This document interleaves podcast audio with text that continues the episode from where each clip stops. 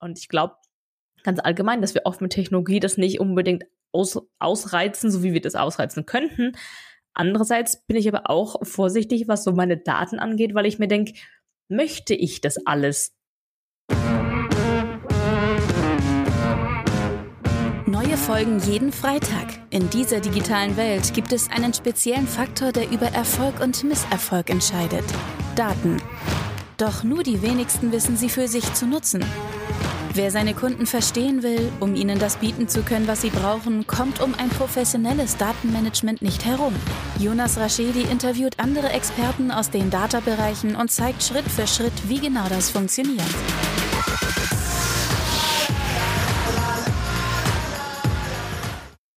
Herzlich willkommen zu My Data is Better Than Yours, der Data Driven Marketing Podcast. Schön, dass ihr wieder eingeschaltet habt.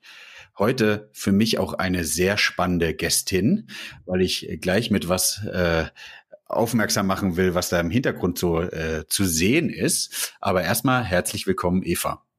Hallo Jonas. Magst du dich einmal ganz kurz vorstellen, wer du bist, was du machst und wo du arbeitest? Gerne, ja. Ähm, also mein Name ist Eva Murray. Ich bin Senior Evangelist für die EMEA-Region bei Snowflake. Und ich sitze in London, gucke auf den grauen Himmel, der aber die letzten Wochen immer schön blau war. Äh, bin aber ursprünglich aus Bamberg. Sehr schön. Kannst du mir noch so, so zwei Stichworte oder zwei Sätze sagen oder unseren Zuhörern, ähm, was so eine Evangelistin macht? Äh, ja, also ich, ich habe da so eine Analogie und ich weiß jetzt nicht, wie gut es ankommt, aber ich versuche es trotzdem mal. Für mich ist so Technology Evangelist oder eine Evangelist in so einem Corporate-Unternehmen ähm, so ein bisschen wie ein Influencer auf B2B-Ebene, aber halt ohne Salat und ohne Waschbrettbauch. Ja, ähm, aber es geht natürlich drum unser Produkt zu vermarkten durch mich, mein Profile, meine Personal Brand und ähm, das den Leuten noch mal auf andere Weise rüberzubringen und wirklich zu erklären, was es mit unserer Technologie auf sich hat. Okay. Der, der B2B-Influencer ohne Waschbrettbauch ist cool. Ja. ja. ähm, apropos Waschbrettbauch und Sport und meine Analogien. Ähm, ich, ich äh, verneige mich ja virtuell gerade vor dir, weil im Hintergrund, äh, liebe Zuhörer und Zuhörerinnen, ähm, hängt nicht nur eine Medaille. Ich glaube, es sind, ich würde schätzen, es ist eine Brain-Teaser-Aufgabe über 40. Ähm, äh, von, wir haben vorhin schon kurz darüber gesprochen, nämlich Ironmans, richtig? Hm, nicht ganz. Triathlon ja, aber nicht die volle Distanz. Ich habe einmal Challenge Rot mitgemacht im Team. Ähm, da habe ich einmal das Schwimmen und Radfahren gemacht und der andere Kollege äh, das Laufen, aber so die gesamte Distanz alleine habe ich dann beschlossen, ist nicht mein Ding. Vor allem, weil ich nicht so gerne auf der Straße laufe, aber diverse Triathlons, Kurzstrecke, ja, bisschen Sprint. Ja, Sprint, äh, um vielleicht die Zuhörer noch ein bisschen abzuholen, ist ähm, paar hundert Meter schwimmen, richtig? 750 schwimmen, 20 Kilometer Radfahren, 5 Kilometer laufen. Okay. Ja. Das ist, ist äh, ich finde, es zeigt auch immer was über einen selber, ne? Weil also erstmal überhaupt, dass man schafft, so drei Disziplinen so gut zu trainieren und dann nochmal, ob man eher der Langstreckentyp ist oder ob man eher der Kurzstreckentyp ist. Natürlich auch dem geschuldet, wie viel ähm, man, äh, Mann oder Frau eben arbeitet und auch Zeit an Training hat. Ich finde das eine, eine, eine super Analogie, Eva, und vielleicht können wir da auch einsteigen und vielleicht finden wir da auch so eine Analogie wieder zu, zu dem Waschbrettbauch. Ähm, und zwar, viele meiner Präsentationen starte ich nämlich mit dem Ironman-Beispiel Hawaii mit 11 Stunden 46 im Vergleich zu Jan Frodeno 2019 7 Stunden 51 und ähm, kommen so auf die These, naja, 30 bis 40 Prozent Zeitersparnis auf ähm, die Ironman-Distanz, das sind nämlich 3,9 Schwimmen, 180 Fahrrad und ähm, äh, 42 Kilometer, äh, also Marathon laufen, ist schon immens. Und ähm, jetzt von, äh, ich glaube 1976 war der erste Hawaii-Marathon zu jetzt, würde ich ganz frech behaupten, dass wir uns Menschen gar nicht so sehr verändert haben, jedenfalls die Beschaffenheit oder die Art und Weise oder unsere Lebensstile, sondern ähm, dass sich das Training optimiert hat, ja. Und ich habe ja auch versucht, auf dem Triathlon äh, vor Corona zu trainieren und habe dann festgestellt, dass ähm, ich Schwimmen hasse, ähm, äh, dass, dass es Unmengen an Daten gibt, die einem zur Verfügung gestellt werden. Ja, das stimmt und die sollte man auch nutzen. Und ich bin mir ziemlich sicher, dass Jan Frodeno und die anderen Pros auf seinem Level oder, also ich meine, auf seinem Level ist ja fast keiner, aber ja. die anderen ähm, ja, professionellen Triathleten, dass die schon wirklich auch sehr viel Daten benutzen. Ähm, und ich bin jetzt umgestiegen von Triathlon, einfach weil es so viel Kram ist, den man braucht. Ja, du brauchst ein Fahrrad und die Schwimmausrüstung und alles, was dazugehört. Das unterschätzt man wirklich, wie viel Kleinkram und Mechanik und so da drin steckt. Ähm, bin ich jetzt umgestiegen auf Trailrunning, also ähm, quasi Laufen abseits der Straße. Und auch da geht's um Daten, aber ich muss ehrlich sagen, auch wenn ich jemand bin, der sich mit Daten auskennt und Daten benutzt und Daten analysieren kann, ich habe halt das Fachwissen nicht. Ich bin kein Sportwissenschaftler oder Personal Trainer. Und ich habe eine Trainerin und das Erste, was sie gemacht hat, als wir zusammen angefangen haben im Juni dieses Jahr, war, sich meine Daten anzugucken und mir zu sagen, pass auf, Eva, du hast hier Müdigkeit und deine Form lässt nach, wir machen jetzt Folgendes. Und jede Woche guckt sie sich meine Daten an, um den Plan entsprechend anzupassen. Und ich muss sagen, sechs Monate lang ähm, habe ich jetzt ohne Verletzung trainiert, was für mich sehr erstaunlich ist. Und am Samstag mache ich meinen ersten Ultramarathon in Wales, abseits der Straße. Sehr cool. Und ich finde das immer die, die, die genialste Analogie, die wir, die man machen kann, weil ähm, hast du ja selber gesagt. Und vielleicht braucht man da, braucht, braucht man deswegen ja auch B2B-Influencer ja in die Richtung. Oder oder das ist auch mein The meine These, die ich aufstelle. Und das ist auch mein mein Antrieb, den ich habe, ist einfach zu sagen, hey, wie können wir denn das ganze Thema Data, Daten, was so komplex ist, vereinfacht darstellen, um zu erklären, welchen Mehrwert bietet's.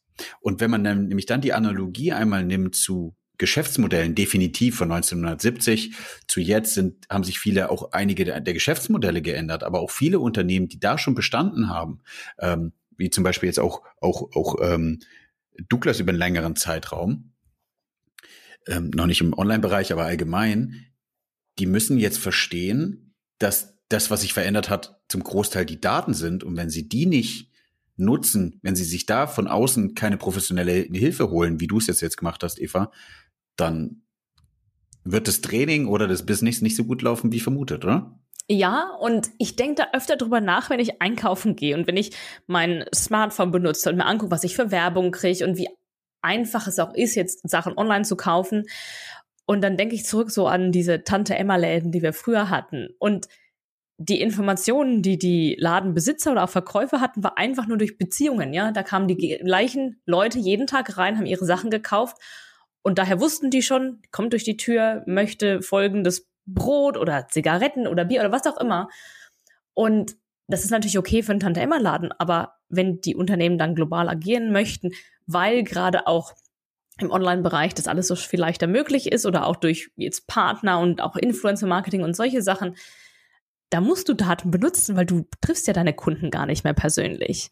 Und gerade wenn man auch die anderen Kanäle hat, dass man jetzt online verkauft oder durch ein Partner-Ökosystem, ähm, das geht gar nicht ohne, ohne die Daten zu nutzen und sich da dann auch was rauszuholen und zu sagen, okay, wie kann ich das denn noch optimieren? Denn es geht ja nicht nur darum, den Kunden da abzuholen, wo er heute ist, sondern auch in eine neue Richtung zu lenken und zu sagen, hey, du magst Produkt A und B, wir haben noch ganz tolle andere Sachen, die dein Leben bereichern können. Und ähm, ja. Mir fällt gerade eine gute Analogie ein und ich würde würd mal gerne wissen, äh, was du dazu sagst.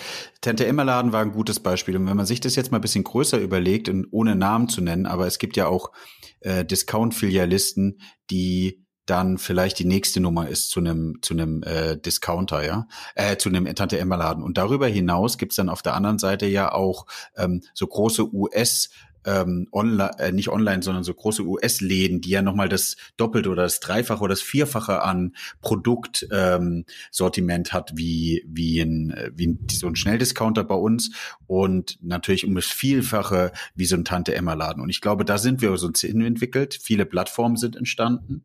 Und ich glaube, das ist auch nochmal eine gute Analogie zu sagen, du brauchst die Daten, wie du ja sagst, um irgendwie überhaupt erstmal mit Recommendations zu starten.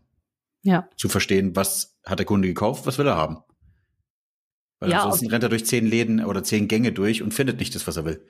Ja, und ich denke auch, äh, es gibt ja auch so viel Einfluss von der Online-Welt, was wir alle jetzt machen wollen. Wir wollen halt nicht mehr nur Nudeln mit Tomatensauce kochen, sondern was ganz Exotisches. Und ja. wo finde ich denn jetzt die Zutaten? Ähm, oder, oder wir sehen, wo andere Leute Urlaub machen und solche Sachen. Also wir bewegen uns ja viel mehr auf globaler Ebene. Aber ich denke auch, es entwickelt sich weiter und wir haben unsere Discounter und äh, es gibt viele Leute, die da liebend gerne einkaufen, aber die gehen da halt für die Sachen des täglichen Bedarfs hin und dieses Sortiment ändert sich wahrscheinlich nur ja nur sehr geringfügig und ähm, ich denke auch, da kann man mit Daten natürlich viel machen. Ich weiß nur nicht, wie viel da ja wie viel da so passiert im Vergleich zu was du sagst, die äh, Firmen aus den USA, die da halt noch mal ganz anders aufgestellt sind. Ja. Wenn man jetzt versucht, die, die Evolution oder die, die, die Reifegrade, vielleicht kann man es auch als Reifegrad bezeichnen, sich anschaut, ist die, die Grundlage ja, wenn man mit Daten arbeiten möchte, muss man als Unternehmen ja erstmal verstehen, welche Daten stehen einem zur Verfügung. Irgendwie ja. rauszufinden, welche Quellen habe ich, welche Systeme habe ich, die wieder die Daten brauchen, um zu optimieren.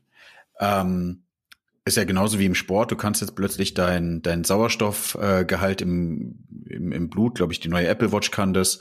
Ähm, du hast die, die Möglichkeit, deinen Schlafrhythmus zu messen. Du weißt, wie gut du schläfst. Du weißt nicht nur den, den Herzrhythmus, sondern auch die Abstände zwischen den Schlägen, ähm, um, um wirklich zu wissen, bist du gesund, deine Temperatur. Es ist ja faszinierend. Und diese Möglichkeiten hat ja eigentlich jetzt auch jeder, jeder Online-Shop, jeder, jedes Unternehmen, was in den digitalen Bereich aufsteht. Glaubst du, dass über die Jahre hinweg es große technische Veränderungen gab, die bis jetzt noch gar nicht so sehr die breite Masse getroffen hat, im Sinne von, dass sie im Einsatz sind? Also ich glaube, die Sachen, wenn ich mir das anschaue, du sagst jetzt, Apple Watch kann so viele Sachen messen.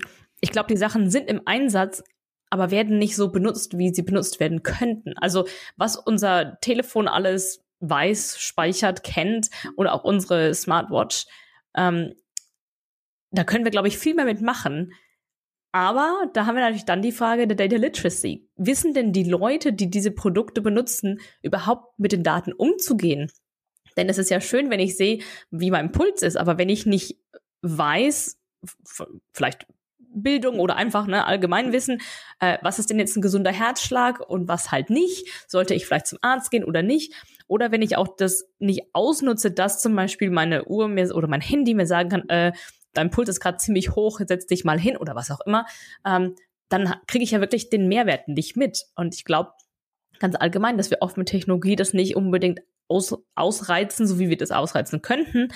Andererseits bin ich aber auch vorsichtig, was so meine Daten angeht, weil ich mir denke, möchte ich das alles, dass das alles produziert wird? Möchte ich, dass diese ganzen Daten über mich gesammelt werden und geteilt werden? Mit wem auch immer. Klar, wir unterschreiben alle die Nutzungsbedingungen, aber wer liest sie sich denn durch? Und da denke ich dann auch bisschen vorsichtig sein. Klar, meine, meine Trainerin, für die ist es super, dass sie die Daten hat und der vertraue ich da auch, aber möchte ich, dass die Daten zum Beispiel verkauft werden können und jeder das absolute durchleuchtete Profil von mir hat? Nicht unbedingt.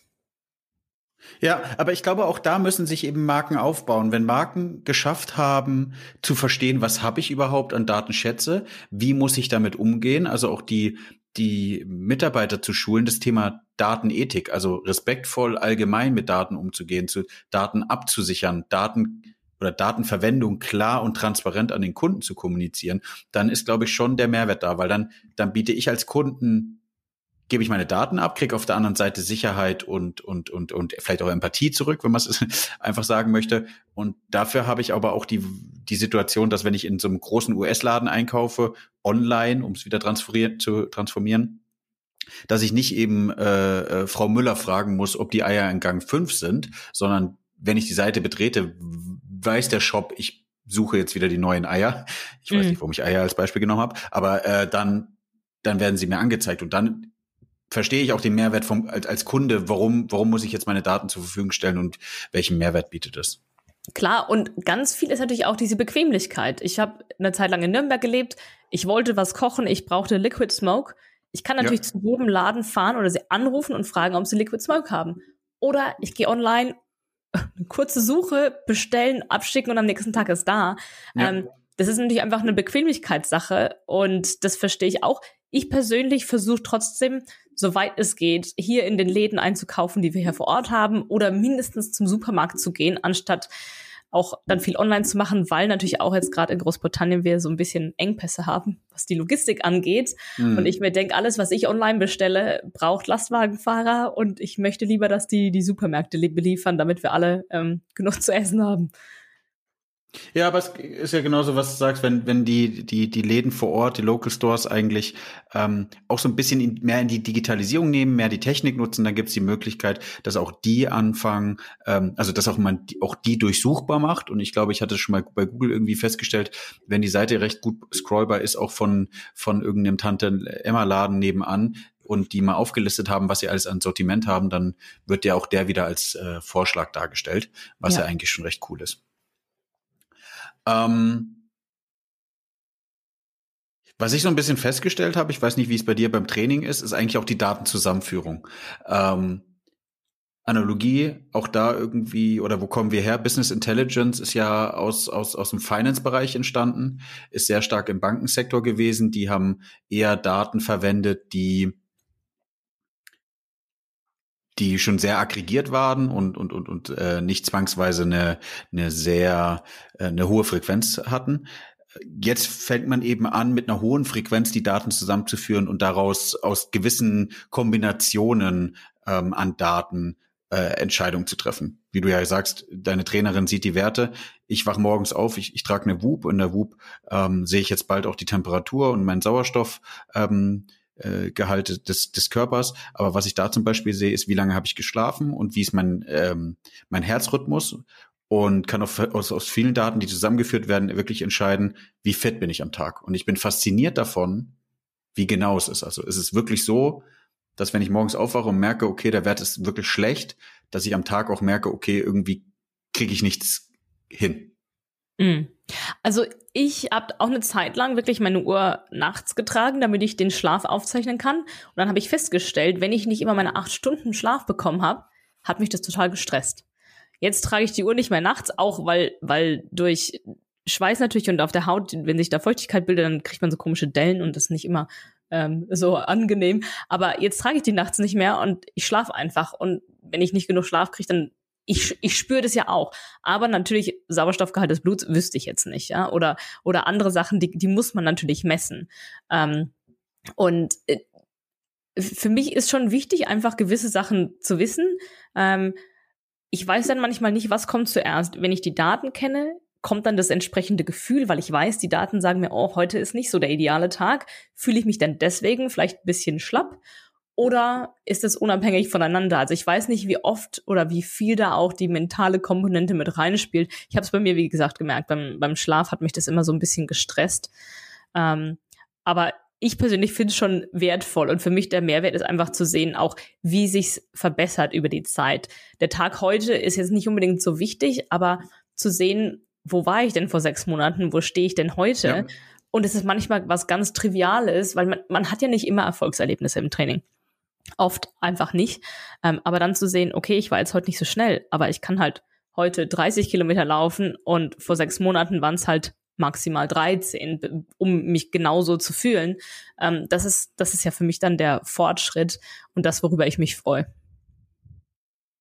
Ja, de de definitiv sehe ich genauso. Ich glaube, man, man ist ja auch ein Business genauso. Du, du, du hast ein gewisses Gefühl, du kannst auf Basis deiner Erfahrungswerte schon eine Tendenz rausfinden und dann kannst du ähm, mit Hilfe von Daten, also es sollte ja nicht zwangsweise Daten getrieben, dass die Daten nur diese Entscheidung treffen, sondern Daten, äh, datengestützte oder unterstützte Entscheidungen, ähm, die dann eben einen gewissen Mehrwert bieten. Ja. Ja, bei mir war es genau andersrum. Ich habe, ich, ich komme mit sechs Stunden Schlaf super zurecht und ich hatte irgendwie das Gefühl, ähm, alle viele sagen, das kann nicht sein, sie brauchen viel mehr Schlaf. Und dann habe ich aber wirklich festgestellt, wenn ich mir die Zahlen anschaue, ähm, belegen die Zahlen wirklich nochmal das, dass, dass es mir gut geht. Ja, und ich finde, ja, auf jeden Fall. Ich finde das auch nochmal in Kombination irgendwie, wenn, wenn wir so den Schwenk in Richtung Business machen. Ähm, ich weiß nicht, wie es dir geht, wie viel wie viel du äh, von den Unternehmen sozusagen kennengelernt hast und, und oder schon für dich so ein fertiges Bild gebildet hast. Ich habe viele Unternehmen beraten, jetzt schon, schon ein bisschen länger her, weil ich bin jetzt auch schon drei Jahre bei Douglas, kenne also mehr jetzt unser Bild, aber es war faszinierend, wie weit viele Unternehmen noch wirklich von diesem ganzen Thema Daten weg waren, wie weit eben dieses ganze Thema Daten noch sehr zentralisiert in, im, im klassischen Finance, Business Intelligence Bereich war, aber hauptsächlich Finance Daten und gar nicht so verstanden wurde, welche Daten kann ich denn eigentlich noch mit dazu packen, um wirklich ein besseres Bild, ein umfangreicheres Bild erstmal überhaupt übers Business zu bekommen, gar nicht wirklich schon datengetrieben zu sein, sondern erstmal sich ein Bild zu bauen. Mhm. Also was ich feststelle ist, dass wir durch die Medien und auch die Entwicklung in Amerika, was ja Deutschland schon ein paar Jahre voraus ist, was das angeht, also Digitalisierung und so, ähm, wir sehen diese ganzen neuen Fortschritte und die neuen Ideen und Innovationen und äh, hier und AI und die Roboter übernehmen die Welt und so weiter. Aber die Realität ist, dass die meisten Leute ja sich trotzdem noch jeden Tag über zum Beispiel Excel ärgern, ja, und, und, ähm, und da in, in Zellen Formeln reinschreiben und wirklich das sehr manuell machen müssen, ihre Arbeit. Denn Daten analysieren müssen sie ja trotzdem irgendwo. Und ob es jetzt in Finance ist oder auch im Marketing oder im Vertrieb oder in der Produktion, die Daten werden ja produziert. Ähm, aber gleichzeitig ist für mich dieser Spagat auch so spannend, weil ich mit Unternehmen arbeiten kann, die vielleicht Teile des Business haben, die schon so weit sind, dass sie wirklich sehr zukunftsorientiert sind und sagen, hey, wir haben jetzt hier so ein super cooles Projekt. Ähm, und zum Beispiel habe ich gestern eine, ähm, ein Webinar gemacht mit einem unserer Kunden bei Snowflake. Und die haben Solarpaneele in Amerika ähm, und durch die Algorithmen und die Daten, die sie sammeln von den Paneelen und Location und Wetter und Vorhersagen, können sie die Pan Solarpaneele vor Hagelschlag schützen, indem zum richtigen Zeitpunkt die Schutzfunktion getriggert wird, damit die Paneele einklappen und dann diese riesigen Hagelkörner eben keinen Schaden anrichten. Und ich denke mir, total cool, ja. Ähm, dann gibt es natürlich auch viele Unternehmen, die wirklich noch ganz am Anfang sind und das ist überhaupt keine Kritik, weil jeder muss ja irgendwo mal anfangen und da ist dann der Schritt erstmal zu sagen, okay, was ist denn da, was ist unsere Bestandsaufnahme, wo wollen wir hin und was braucht es, um da hinzukommen? Und ich denke, dass aus dieser äh, ich will es jetzt nicht Excel-Hölle nennen, weil Excel ist ein super Tool, aber dieses, dieses manuelle und dass die Leute Zeit, ich habe es selbst erlebt in einem äh, vorherigen Job vor ein paar Jahren, da wird ganz viel kopiert von Excel im PowerPoint und dann werden da diese Grafiken gebaut, wo ich mir denke, aber dafür seid ihr in Finance als ähm, Accountants und Financial Advisors doch nicht ausgebildet, um Copy and Paste zu machen. Ihr sollt doch den Mehrwert beitragen. Und das ist das, was mich auch so fasziniert. Und dann Unternehmen zu helfen, dahin zu kommen durch Automatisieren, durch Daten integrieren, durch die richtigen Tools, die man zusammenbringt, damit die wirklich schlauen Köpfe sich auf diesen Value-Add-Teil konzentrieren können und sagen, hey, das machen wir, da bringen wir den Mehrwert und nicht, oh, der Job wird wegrationalisiert. Nein, gar nicht. Es wird nur geändert und der Job wird meines Erachtens nach wirklich angereichert mit viel spannenderen Aufgaben. Ja, vollkommen richtig. Ich bin, ich bin immer so frech, das habe ich glaube ich schon mal ein paar Mal, äh, da kann ich mich in Rage reden, wenn so große klassische Beratungen reinkommen und ich sage ja immer bewusst Advanced Analytics Cases aufbauen und nicht oder ML und AI Bestwörter durch die Gegend schmeißen und sagen, wir müssen da jetzt richtig coole Sachen machen, wo ich sage, hey, weißt du, was richtig cool ist?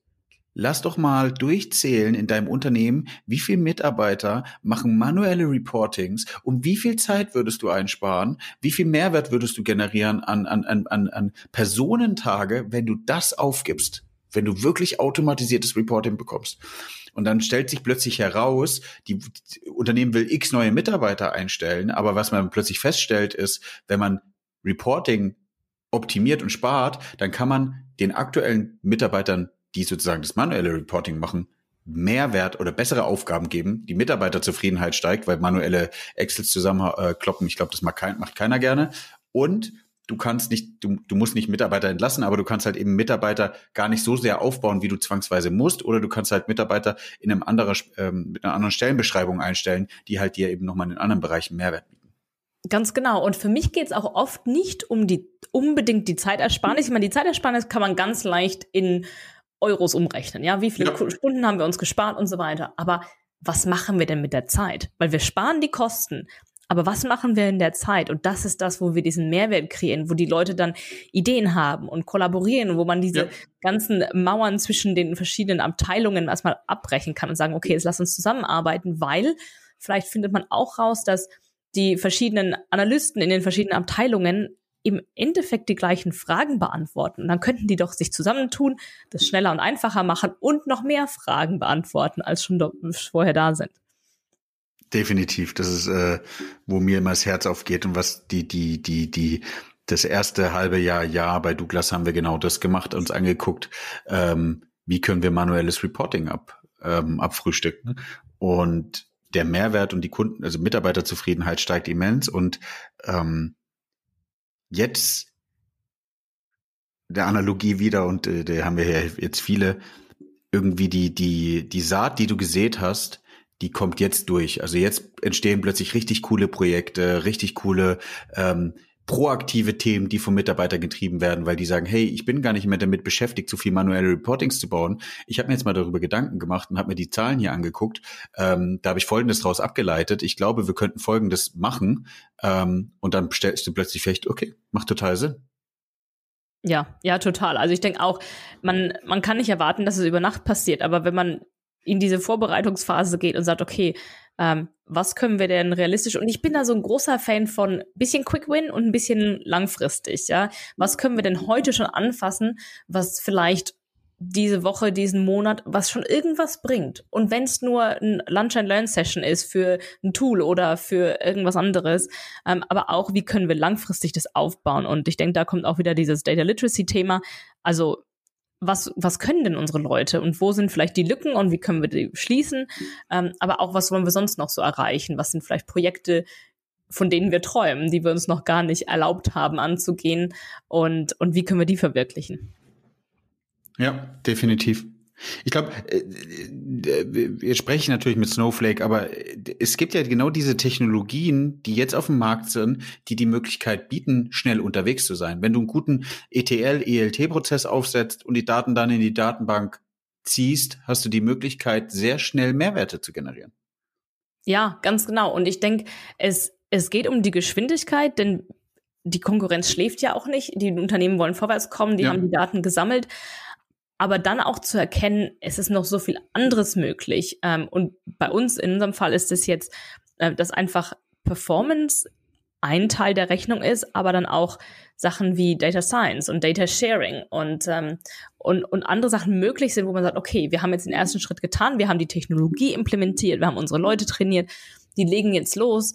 Und oft sind es auch die Leute, die, also die, die User, die Endanwender, äh, die, die diejenigen sind, die dann erkennen, oh, wir könnten doch auch mal das ausprobieren. Und ich glaube wirklich, wenn man den Leuten wenn man diese ganzen Probleme wegschafft, ob es jetzt Performance ist oder ich sag mal Data Volumes, ja, dass einfach nicht genug Platz war in der vorherigen Lösung und die Leute einfach mal ihre Arbeit machen können, ohne sich einschränken zu müssen, ohne warten zu müssen, ohne ihre Ideen zu verlieren, weil sie dann doch aufgestanden sind, um Kaffee zu trinken, während der Query lädt. Und wenn, wenn diese ganzen, ich sag jetzt mal, so ein bisschen wie bei Maslows Hierarchie, Bedürfnishierarchie. Ja, ja, ja, ja, ja, Wenn so die Grundprobleme gelöst sind, dann kommen die Leute auf diese ganzen tollen Ideen. Und dann gibt's die neuen Use Cases, wo sagen, oh, lass uns doch mal Snowflake dafür ähm, ausprobieren und mal gucken, was passiert. Ja, und, und das ist das Tolle, was mich auch so an, fasziniert an der Technologie und was auch wirklich ein großer Grund war, warum ich hier ähm, im März angefangen habe, war, hey, es sind so viele Möglichkeiten und gerade Data Sharing, dieses verfügbar machen für andere von deinen Daten, ob es jetzt intern ist, zum Beispiel mit verschiedenen Departments äh, oder Abteilungen, die mit den Daten arbeiten oder mit äh, Geschäftspartnern, ich sage jetzt mal Zuliefererbetriebe oder oder Kunden etc. oder ich jetzt im Non-Profit-Bereich, die wollen vielleicht alle auf UN-Daten zugreifen. Und wenn man jetzt aber immer die Excels oder die Textfiles runterladen muss und umwandeln muss und dann integrieren und das dauert ja alles immer Zeit. Aber wenn das einfach in der Data Cloud verfügbar ist und die Unternehmen können darauf zugreifen, wenn sie es brauchen, ist das ein riesiger Schritt und ein ganz großer Schmerz, der da ähm, ja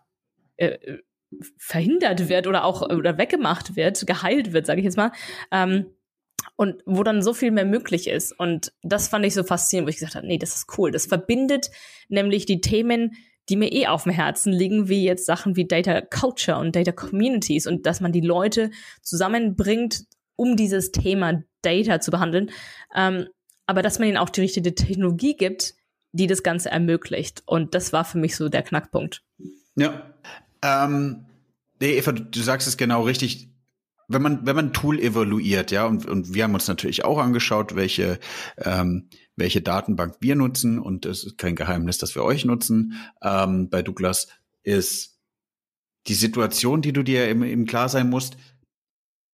Viele stehen manchmal, glaube ich, erstmal vor einer, vor einer Wand, weil sie versuchen, die kurzfristigen Probleme zu lösen. Aber wenn einem klar ist, sobald man irgendwie die Wand weg hat, wie viele Möglichkeiten dahinter sind, muss man sich versuchen, erstmal frei zu schwimmen und zu sagen, okay, in, in einem RFP, in einem, in, einem, in einem Request, was sind überhaupt die Anforderungen in der Zukunft, wenn ich die aktuellen Schmerzen gelöst habe. Und das ist ja vollkommen richtig, was du sagst. Du, du, du spielst dich erstmal frei, du machst erstmal die grundlegenden Sachen. Wenn du die erledigt hast, fällt dir plötzlich ein, hey, Data Sharing ist, glaube ich, eines der wichtigsten Punkte. Ähm, Demokratisierung der Daten, du schaffst irgendwie eine zentrale Datenbank aufzusetzen, du kannst plötzlich ein gutes rechte Rollensystem draufsetzen, da haben mehr Leute Zugriff, du hast irgendwie die Möglichkeit auch ähm, die Daten auch wieder in Datenprodukte umzuwandeln. Das heißt, du kannst auch noch Mehrwert schaffen.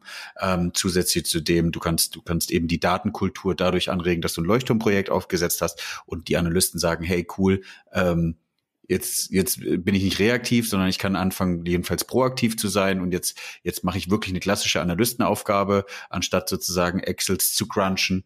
Ähm, ja, und dann, ich glaube, dann fängt sozusagen, fängt der Hockeystick hinten an. Ja, also man, man kauft es ein, baut den ersten Use Case und irgendwann ist vermeintlich der Hockeystick da, der einen großen Mehrwert bietet.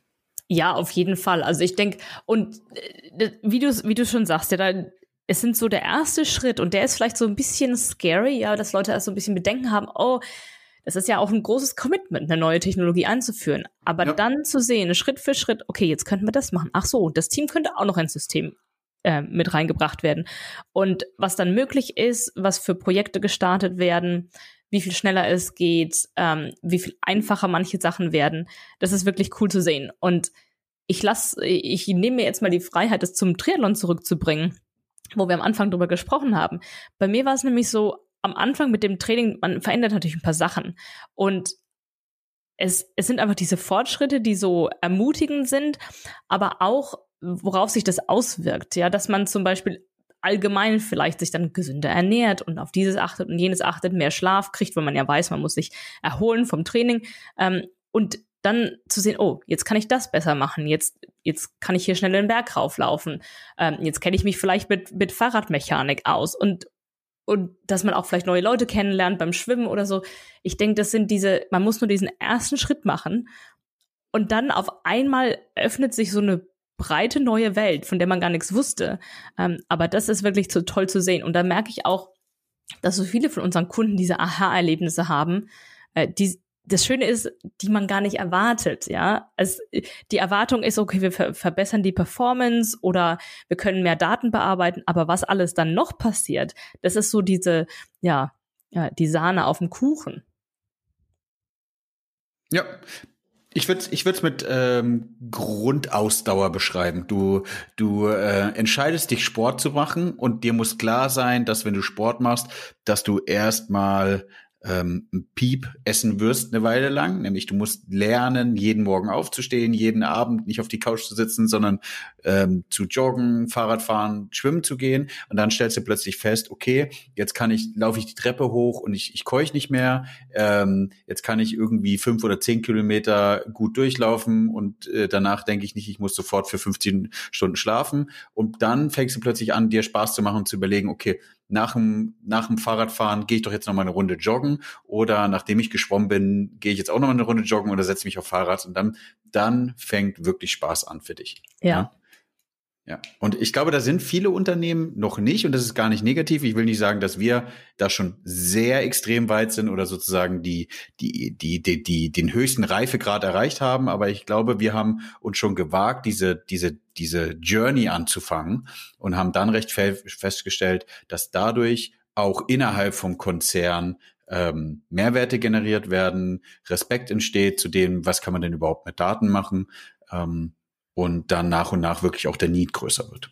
Ja, auf jeden Fall. Also ich denke auch, äh, es ist einfach eine tolle Art, auch dann im Unternehmen neue Verbindungen zu knüpfen und mit anderen, Unter äh, mit anderen Teilen des Unternehmens zusammenzuarbeiten. Ja. Ja, ich war, jetzt haben wir sehr lang über Analogien gesprochen und über das ganze Thema ähm, Daten und vor allem aber auch unter, unter dem Aspekt, was sind so die ersten Schritte, um diese, diese Journey loszutreten oder um, um dem Training anzufangen, um die Analogie noch mal zu haben. Und ich glaube, das ist ein ganz, ganz wichtiger Punkt und ich hoffe, dass viele Zuhörer und Zuhörerinnen so ein bisschen für sich auch entschieden haben und festgestellt haben, hey, das ist ein Thema, für das ich die, die Flagge ergreifen muss, die Initiative ergreifen muss und irgendwie sagen muss, ich kann derjenige sein, der diesen Datenmond erobert und den ersten Schritt dahin macht. Und ich glaube mir, der, der erste Schritt ist zwar hart und das dauert, dauert auch eine Weile, aber dann werdet ihr feststellen, dass ihr euch da wohlfühlt und dass man recht schnell da sehr, sehr gute Mehrwerte erzielen kann, was ja auch wichtig ist. Ja, auf jeden Fall. An der Stelle sei nochmal gesagt, solltet ihr diese Folge zum ersten Mal hören, abonniert gerne auf Apple Podcast oder Spotify den Podcast. Solltet ihr ein iPhone gerade in der Hand haben und hört mit Apple Podcast, bitte nutzt die 10, 20, 30 Sekunden Zeit und bewertet meinen Podcast auch bei Apple Podcast. Das hilft uns und mir auch allgemein weiter. Ansonsten Kollegen weitersagen oder Kolleginnen weitersagen und fleißig weiterhören. So, liebe Eva, ich habe neuerdings zwei Fragen. Mhm. Ich werde mit der ersten anfangen. Die erste wirst du oder haben wir ja schon zum Teil beantwortet, nämlich was macht Eva privat mit Daten? Ja, also Daten privat würde ich sagen, dreht sich hauptsächlich um, um den Sport, was ja. jetzt Datennutzung angeht. Ähm, was so Daten kreieren angeht. Also ich bin sehr viel bei Instagram unterwegs mittlerweile, äh, benutze das auch in einer Form, die mir persönlich viel besser gefällt als früher. Früher habe ich die ganzen gleichen Leiden wie viele andere Leute gehabt. Oh, ich fühle mich so schlecht, ja, mein Leben ist nicht so gut wie das von den anderen. Und jetzt folge ich einfach nur noch den Themen und Leuten, wo ich sage, die inspirieren mich, das ist cool, das gefällt mir.